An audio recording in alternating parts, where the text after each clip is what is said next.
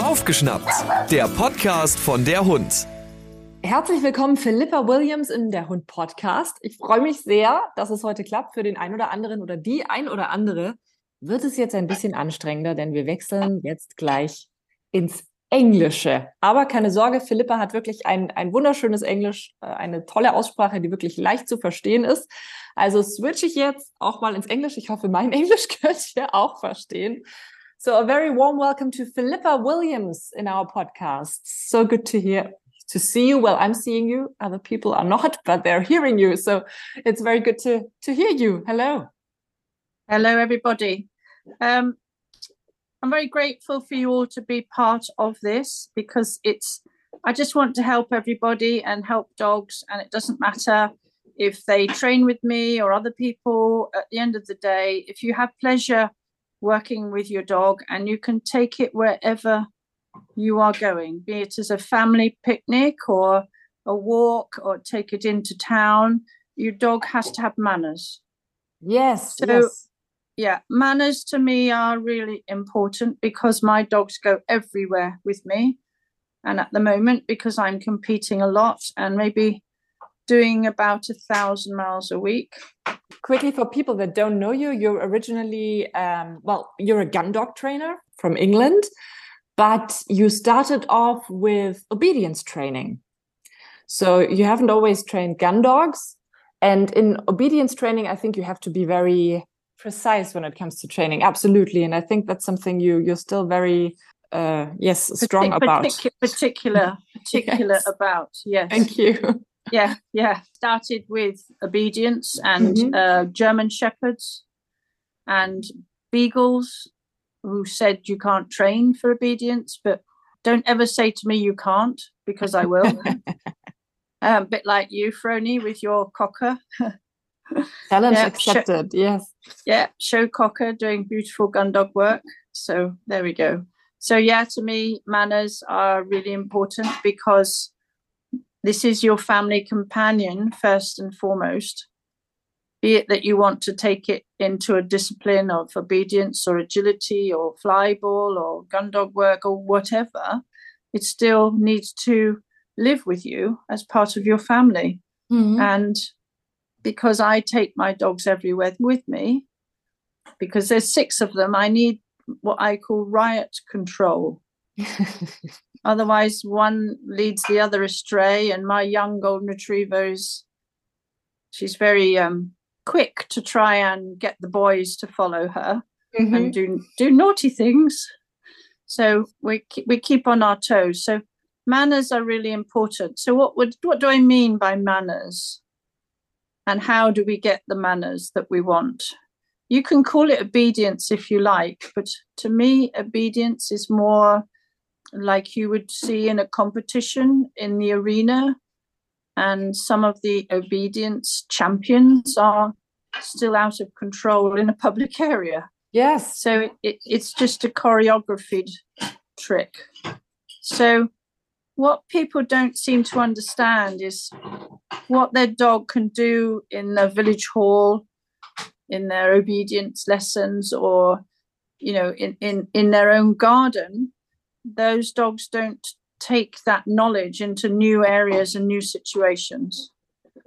So we need to think about how your dog learns and it is very situational. So its learning is very situational. So it may perform really well in the obedience school.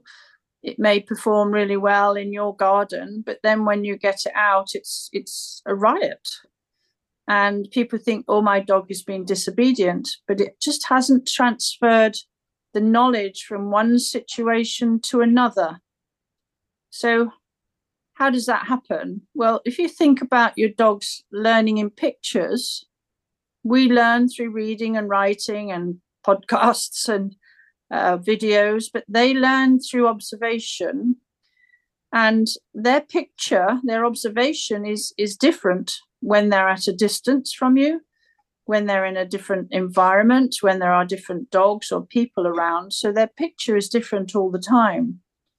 So when someone says to me, "Oh, my dog doesn't normally um, bark when it's tied up, as an example, and I'll say, Well, when has your dog ever been tied up before with these people walking by it? Or, Well, it hasn't. Well, it can't be normal then.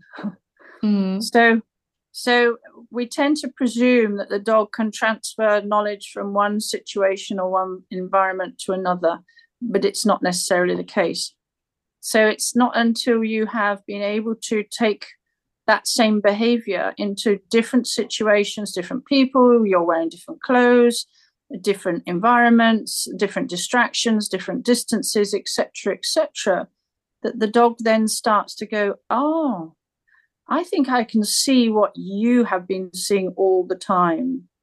So if we think about a jigsaw puzzle, you're very fortunate because you have the lid on the box, and the lid on the box has this full picture of your dog, uh, let's say, sitting in a hundred different situations. Now, the dog has seen the sit by your left hand side, maybe. Maybe it's seen the picture in front of you. Maybe it's seen the picture by the back door, by the food cupboard, um, maybe by the car. So it has quite a few pictures within that jigsaw puzzle. But it's not seen the picture of when it's running, or when it's not facing you, or when it's at a greater distance, or in a new environment. And then it thinks, oh, you know, I think I think I have seen that picture, but I don't know where it fits in the jigsaw puzzle. And maybe I'll just come back and find it later. Too late. so it's not until the dog has 85% of those jigsaw pieces put into the jigsaw puzzle that it gets a light bulb moment and it starts to see what you've seen all along, which is a collage of a hundred different situations of your dog in sit. So it's only until it gets that light bulb moment that it goes, Oh, I think I'm seeing what you've seen all along. But we don't we don't appreciate that. They Mhm. don't learn the way we do.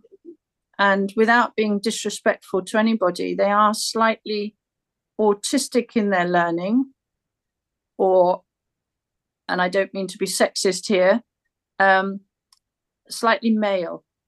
So to do multiple skills like running, jumping, being away from you with other dogs racing around or other people is uh, like, unless the dog is actually stationary, it doesn't seem to be able to control itself as easily as if it was stationary.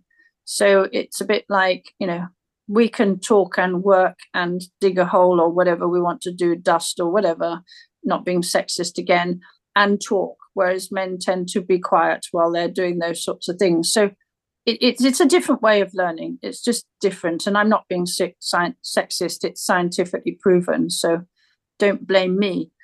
So manners, as I say, we're going back to manners. What What are the most important manners for you with your dogs? What I want my dogs to be able to control themselves. So, in other words, teach them self control. So, if I open the door, I want them to have learned if they rush towards the door to try and get out, um, or they anticipate eating the food, then the door shuts, the food gets taken away. But I won't tell them to sit or wait or stay. I want them to learn to control themselves. If they lose control because they want to go out the door, if they lose control because they want to eat the food, if they lose control because they want to chase another dog, then whatever they're losing control over stops. The door shuts, the food gets taken away, the other dogs get put on a lead or whatever. So the dog learns self control very early on. And for me, that's really important because when you have a lot of dogs, I travel with six, um, I need that self control because if they don't have self control, if one goes, then another one's going to go and they're all going to go. Um, so, and for me, for competing, they do, do need a lot of self control because they are very, very strong. gun dogs that really want to retrieve and they want to hunt and they want to do what they're bred to do. So you've got to try and get through that this is a partnership and not that they just do what they're bred to do, you know. So self control is, is very important. Um, so manners, again, if you're concentrating on sit, then sit before you let them out the gate. Sit before you uh, tell them they can go free on your walk. Sit every time they see a distraction that they might want to chase. If they've got a strong chase drive, they might see a bird, they might see a squirrel, they might see another person or another dog. If you're trying to uh, perfect the sit, um, then sit every time uh, they see something that they want to go and say hello to or chase. Sit gets them a reward from you first, and then you then decide if they can go and say hello to that person or that other dog. Don't let them go and chase the squirrel or the rabbit because the squirrel or the rabbit becomes the cow or the sheep. So you're just saying, oh, it doesn't matter because it's never going to catch the squirrel or catch that bird, but it's it's self-rewarded because the adrenaline has pumped in so much that actually it doesn't really matter that it catches it or not. The adrenaline is so much that it's already self-rewarded. And then, you know, that rabbit, cat, other dog goes as the other side of a road and bang. You know, the dog is is not learned to control itself and it's got squished on the road or whatever. So sit is to me is is really really important. Sit gets it what it wants. So sit as i say gets the food. But the reason you're not telling it to sit or wait or stay is because you want the dog to make that decision itself. So the day you don't see the other dog in the distance or the rabbit the day you don't say sit or leave it or whatever command is the day the dog will go. But if the dog sees the stimuli and it knows that sitting gets the reward either from you with a toy or food or you then reward it and give it a stroke or what however you're going to reward it then the dog will sit and say i would like a reward. It becomes a conditioned response. So sit to me is very important for self-control. Um, heel work is very very important and people might say well I don't really need to work, walk my dog on a lead, or I don't mind it pulling because it's only a very small dog. It doesn't really matter. But to me, heel work is all about um, respect, is maybe the wrong word because that people think if the dog, if you're trying to get respect, you're trying to uh, dominate the dog. And I don't mean it like that at all. But it's partnership it has respect that it doesn't drag you from here to there. It if you say it can go and sniff, then it can go and sniff. If you say it can go and play, it can go and play. But it's about attitude. If the dog has the right attitude, it wants to be with you, your partnership. If it has got the wrong attitude and it's pulling you here and everywhere, it's got the wrong attitude because it's in control. Basically, it is pulling you to the next place it wants to go or the next sniff. So I walk my dogs every day, but I don't have six or eight leads. It's ridiculous. So I I need the dogs that are happy to be around me, um, for comfortable enough to to be there and not think, oh, it's terribly boring here. Um, and then and then they have lots of play and lots of fun. So depending on the breed, is depending on how much freedom you might allow your dog to have in mm-hmm. any block moment. So if you've got your spaniels or your hunting dogs of whatever breed, and I consider the northern breeds like the Akita and the Spitz and all of those, they're still hunting dogs you wouldn't want them to be away from you for any length of time. Maybe 30 seconds even to begin with build it up to a minute. Before you call them back tell them they're fantastic tell them to go and play again. Because the longer that they're away from you the further you are out of their mind. Because they just get their head down and they go into their own little hunting world and you don't exist. So it's just, again, to me, it's manners that they'll, if you do it enough, they will start voluntarily coming back and saying, Hi, are you okay? I'm okay. I'm having a lovely time. Can I go again? Have freedom again? And you say, Yeah, of course you can, because they've asked you, they've been polite and they've asked you. Oh, it would be no different from a child, your child coming in and saying, Oh, can I go and play with whoever? And depending on the time and, you know, is it suitable? Is the other child suitable? You'd say, Yes, that's fine. But you'd be very annoyed if they didn't come home and you didn't know where they were. Or they came home late and said oh i've been at blah blah's you know house. So it's the same with the dog. You just want them to keep reporting in and saying this is lovely. I love this walk mummy. Are you having a nice time daddy? Da da da. And then can i go and have play again? Yes of course you can so and if you do that all the time reward them all the time, even if they voluntarily come back. You just tell them how fantastic they are, and then they'll just go again, and, and the whole thing becomes an enjoyable situation. So just don't let them away from you for too long a length of time or for too far. Having said that, don't do as I do, do as I say. Some of my dogs will go really far for quite a while but I know that as soon as I recall whistle them, they will be back razor sharp. I can stop them at 100 meters razor sharp. So people might say, well, you let your dogs go far and you let them go away for a long time. But I do have the skills and the dog has the knowledge to allow that and it's about trust i think as well. And when you can trust your dog you can give it more freedom maybe. absolutely. Absolutely. Because when i'm competing and i don't want to turn this into mimi me but they do need to go far and they do need to be handled at a distance. So when we're out on a walk i will let some of them go. Having said that i might not let two of the same like the young goldie and my competing dog i tend not to let those two go off together because they'll just lead each other astray. And she's so wicked that she'll come on, come on, you can go, you can go, you'll be all right. And my my boy saying, I'm not sure, I'm not. Oh yes, of course you'll be fine.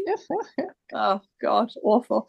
So I tend to le- keep one at heel, uh, uh, off the lead, and then the other one goes. So again, when you're out on a walk, if you have more than one dog, don't just let them all go together. Keep one or whatever, how many you've got. Let one go, and then let the other go and then let the other go and then maybe bring them back together and, and then let them go in a different order. It's not just one go, all go. Otherwise, you're not part of that team. They're just becoming a pack and you don't really exist. So mm. I have, if people have two dogs, I would say invent an imaginary dog because let's say you've got dog one is called blue, dog two is called red. Your imaginary dog could be green. So they say, oh, no, no, no, my dogs know to go when I tell them. No, blue knows it's either after red, and red knows it's either after blue. That's all they know. You put green in, and red or blue will have be gone mm. because it's not it's not thinking about the third dog imaginary dog. So they go, well, that dog's gone, so it must be my my turn. So then you say your imaginary dog green. Well, I bet you blue or red will be gone because it thinks it's green as well. If you can understand that, I'm not sure if you can understand that. I do. I do. It's um, yeah. for example, if you play fetch with them and you sending one after the other to to retrieve your whatever, and um, they know that when the other dog is there, it must be Absolutely. the other dog's turn, so they don't yes. listen; they just go. Yeah, they just do. Mm. And dogs aren't good at listening; they're very good at observing, and they're very good at doing, but they're not very good at listening. So you need to teach them to listen. So it's trying to make sure that they're really listening to you, and they're not presuming or guessing. And most dogs guess, um, and people go, "Oh well, it doesn't really matter. It's all right," but it's not all right. So I never ever ask the dogs to do something if I'm not prepared to carry it out. Never. But that's just because I'm a pain in the ass. um, so if I don't, if I have, if I'm not in the right frame of mind, if I don't have the time, if you don't have the knowledge or you don't have the support, then don't ask the dog to do something. So if you think, well, I'm going to ask it to sit, but it hasn't sat because I'm in a rush or I can't be bothered, I'm tired, or I don't really know how to make it sit or uh, whatever, then don't ask it. But go and get the knowledge, go and get the time, go and get the support, get in the right frame of mind, and then roll your sleeves up and say, right, this is going to happen, and I'm going to make sure it happens because I've got all the tools in my toolbox. I've got my toys and my food treats, and I've got the knowledge, and I'm in a good mood, and I've got the time. And you know what? You're going to sit every time I ask you. So that's something that's very, to me, very dear. But that's just because I have, I'm a bit OCD. Um, but then again, don't put yourself in a position where you're going to fail. Think, well, am I able to get this dog to carry out this behavior? And if you think no, because I'm tired and all the things we mentioned, you know, well, just don't don't go there. Don't let the dog get the better of you. And dogs will wear their owners down in the sense mentally, maybe sometimes physically, because they know that if they don't do what their owner asks, that the owner will give in. Mm. And for some breeds of dogs, like the guarding, herding breeds, that's really not clever because they will take over. And and then especially with the guarding breeds, if you're not strong enough with the guarding breeds, and I don't mean physically strong, you mentally strong with the guarding breeds, they wanted to be like top dog, if that's what you want to call it, or dominant or pack leader or whatever you want to label it. But actually when they when they do take advantage of the owner all the time, they actually then become more insecure. Mm. Then they become you know, over guardy or over barky or anxious when you leave them. They're they're not they want to be managing directors, but they're just not good at it when they are. So you need for those sorts of breeds of dogs, you do need to be strong, mentally strong, and and take control because you do not want those kind of dogs to start taking control because it's not pretty. Mm. And and and, and yeah, it, it ends in tears. Yeah. So uh, again, specific breeds have specific needs. You need to know what your dog was bred for. It doesn't matter if it doesn't perform like that anymore. I've got a Dalmatian, but it doesn't, you know, guard a carriage. The Royal Mail, you know, it's not. It, but it's a guarding dog. Dalmatian was a guarding dog. It was a it was a gun dog before it was a guarding dog. Mm. But it used to it used to guard the Royal Mail. Unfortunately, you know, with 101 Dalmatians, everybody wanted Dalmatian so you know they're not always got a, a, a disney type temperament that you thought you might buy um i think many people don't know no yeah yeah really look into what your dog was originally bred for and then you will have a better idea of how to manage it and how to train it yeah same thing with retrievers i don't know it, I, I believe it's different in england but in germany since they're not used for hunting a lot people don't know that retrievers are hunting dogs, gun dogs. Yeah. Uh, and yeah. and actually a show-bred retriever, if we're talking golden retrievers, um, have a confused idea, the big white fluffy ones, of retrieving. So what they tend to do is they deep inside them there is still that strong retrieving gene but through the years of being bred to, for show, they've lost it. But then they still have this desire to take hold of your arm or your leg or, you know, all your underpants or uh, stuff that people don't want them to take because it's not, it's a bit of confused thing.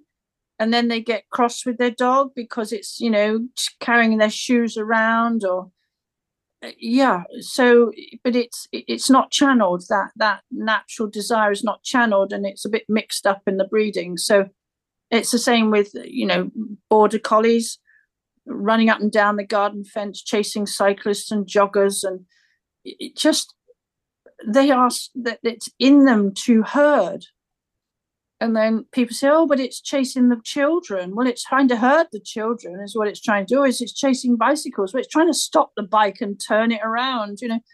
So but if they knew that then they would manage the control of that chasing herding drive by it's you know chasing the toy or whatever. Um and yeah and mentally stimulate it. So for me clicker training is fantastic for a lot of the the dogs that are not able to have the exercise physically or they're not able to do the job that they were bred to do. So you can clicker train them in the house in the dry and not out in the rain and the wind and and actually mentally stimulate them to do all sorts of tricks and silly things just to mentally stimulate them and and and you start off it's like two minutes of clicker training uh, every time maybe you boil the kettle for a cup of tea or whatever. And then by the end of the week you look at your watch and you go oh my goodness this has been an hour. Well that dog will sleep. I tell you what it will seriously sleep and you'll probably be quite exhausted as well. So i think there's a a, a real strong um, for as it goes to against for the clicker training. And don't forget all of our um, animals and birds for films are all clicker trained now because it's so cost effective. So it doesn't matter how silly you it is. You know, it's yeah. if someone says why why have you got your dog to um I don't know sit on a bucket? What's the point in that? And the answer is well because you can. Yeah. You know, why not? If it makes you laugh, why not? Since we're talking about clicker training, I can show you something. I've written a book. Oh my life. And and there, there's actually a quote from you in there about clicker training because I've loved the things that you said about it. Um, you're using the clicker, you, you, can tell it better than I can. Using the clicker as a um, camera. camera. Camera, yes. And the moment you click is you want to see that moment on your picture later on. Yeah, yeah. So once the, once you've clicked, the dog can move because you've taken the picture.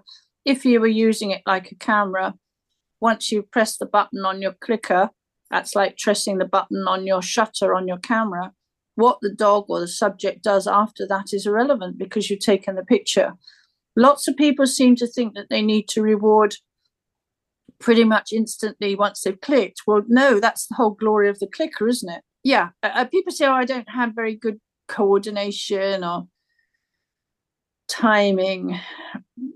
I, I actually disagree. I, I every person that said, "Oh, I couldn't use a clicker," or "My observations wrong," or "My timing's wrong," or "I have no coordination," I just tell them to be quiet because they do it perfectly well. It just takes a bit of practice. That's all. Mm. But it's not harmful. But anyway, from a pet companion person, you can wear the dog out mentally. If you if you look out the window and it's pouring with rain, you think, oh, I was going to take the dog for a walk. I really don't know if I want to now, but the dog needs physical exercise. Actually, mental exercise is, is equally as tiring, if not more so, than physical, because the dog just gets physically more fitter and fitter, but mentally it, you can tire it out. So it's a nice, nice thing to do. Um, look at the behavior that your dog is exhibiting and ask yourself, is that acceptable? And maybe, let's say, um, the dog is maybe just pacing up and down a bit because it knows it's going for a walk. And and people say, yeah, it's fine. It's just, you know, it knows we're going for a walk in a minute. It's just, you know, walking around a bit more or going to the back door or whatever. And you say, that's fine. That's not a problem. Yeah, now multiply that by 5, 8, or 10. So it's now doing it 5, 8, 10 minutes before it's time to go for a walk. It's not pacing up and down. It's now jumping at the back door. It's jumping up and down. It's now whining, whinging, and carrying on. And you reward it because you take it for a walk. So if it's a young dog, people say, oh, it's only a puppy. Hmm. And it's practicing it as it's an adolescent, and it is perfected it by the time it's an adult. So, a habit is a mindless act. So, if the dog is exhibiting a habit, it's not it's not got its brain in gear. It's not a conscious thing it's doing. It's just, this is what I do. So if the brain is not engaged, to try and alter that behavior is very difficult because the dog isn't even aware it's doing it because it's a habit. So we need to make sure that if you look at behavior, be truthful to yourself. If you multiplied that by five, eight, or 10, would that still be acceptable? And most people would say, no, it'd be very scary. Yeah, well, let's just prevent it going any further. Don't kid yourself that this is going to go away. I can pretty much assure you it won't go away because it's self rewarding. Mm. Yeah, and it's a, a thing that I'm not, I don't agree with with behaviorists. Um, ignore the bad behavior and reward the good yeah but it's only bad behavior to you. The dog's having a fantastic time. So why why would it get any better? Because it loves racing up and down the fence screaming its head off barking and carrying on. So you can't ignore it because the dog is going i just love this behavior. It's self-rewarding. So to me what you cannot well i've got a very short i'm not very patient but what you cannot ignore interrupt or distract i'm not saying punish it interrupt or distract but it, you can only do that successfully if you nip it in the bud before it gets into the five, eight, or 10. Mm. Yeah. So just prevent it from getting any worse by whatever means you feel is suitable. And people say always, is that wrong if I do this? And I'll say, is it working? And they say, yes. Well, how can it be wrong? Oh, but I was told I shouldn't do that. Well, excuse me, the behavior is getting better. It's not getting worse. Mm. So they can't say yeah, that's wrong. So you know, don't don't a relief.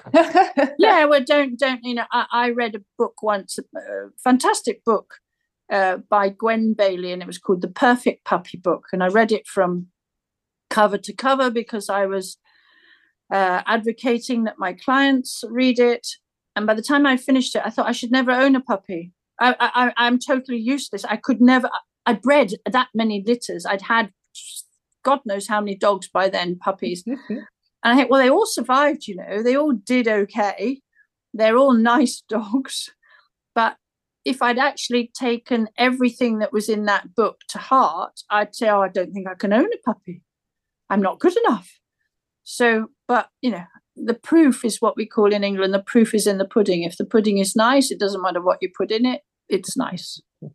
Okay. The proof is in the pudding. That's very yeah, nice. Yeah, yeah. Just one last thing. So yes, just please. use use your everyday life as training. Don't say, "Oh, well, I need half an hour to train my dog." No, manners, manners, manners. Everyday life is training. So don't allow it to do something one minute and then cry about it the next. If you say get off the settee, I mean get off the settee. Should it be on the settee? That's your choice. If you get on the settee and it tries to push you off, or you get on the settee and it starts growling at you, or it won't get off, then the proof is it shouldn't be on the settee. But if you say get off the settee, or it's happy to be invited onto the city and it's happy for you to be there with it, then that's the proof. You're happy with it being on the city, but it's under your control, not the dog taking control. And the city, is that a couch or a sofa? Yeah, it's a couch. A couch or sofa. yeah, couch or sofa. Yeah, yeah, yeah, yeah, yeah, yeah, yeah, yeah. Perfect. Awesome. I could listen to you for for ages on and on and on. You know that. but it's it's been a wonderful insight into the way how you train dogs and what's important to you. And I hope that um, people understood what you said and will maybe also include that into their daily training. I would very much hope so. And uh, I'm happy that I can spread your knowledge to people in Germany. So thank you very much, Philippa Williams. Information about you, more information we can find online, castlemansgundogs.co.uk. I will put a link below. And also for only they can look it under Dogs for Life. Yes, yes. So dogs, dogs for Life is more for um, uh, pet owners and uh, all breeds. And the Castleman's Gun Dogs is is I mean it's the same website, but it mm-hmm. just covers different different areas. You know. Perfect. Yeah. Uh, there's also a little video, uh, online video. Yeah, you can uh, on the members area. You will have a look and see there's three different types of membership. There's 14 or 15 hours worth of videos on there, and then there's another thing um, where you can subscribe uh, to Chili videos, which is the Goldie from Young, and then uh, Boots, which was a problem-solving dog um, someone that I know. Uh, the dog had every problem under the sun, um, and and it was how to um, trial and error on did that work for this dog? No, it didn't. Oh, let's try this. Did that work? No, it didn't. Did this work? Oh, this works. This is good for this dog. So it's all very easy, isn't it, to show like with Chili, she doesn't know any different, and, and you think we'd edited it, but we hadn't. It's live. You just do this, this, and this, and she's okay. That's fine. We do this, this, and this. I do that. yeah, fantastic. But it was a bit. um It was. It was. It was very nice, but there was no opportunity to say, "Oh, well, we didn't get that right. We need to try a different way or try it mm. again." We went through all sorts of different techniques to get what we wanted from her. So different, different type of thing. Hör mal wieder rein. Das war Baufgeschnappt, der Podcast von der Hund.